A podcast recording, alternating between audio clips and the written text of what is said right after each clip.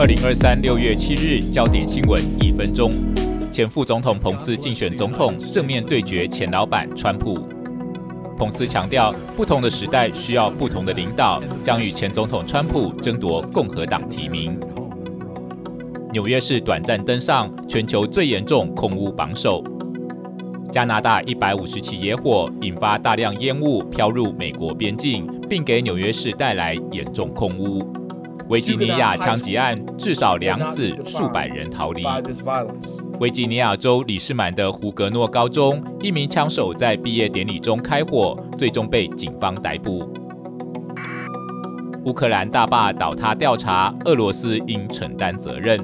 乌克兰调查人员指出，正在努力确定大坝倒塌是否是遭到俄罗斯恶意袭击。美国 SEC 起诉全美最大加密货币交易所。美国证券交易委员会宣布起诉加密货币交易所 Coinbase，涉嫌充当未注册的经纪人。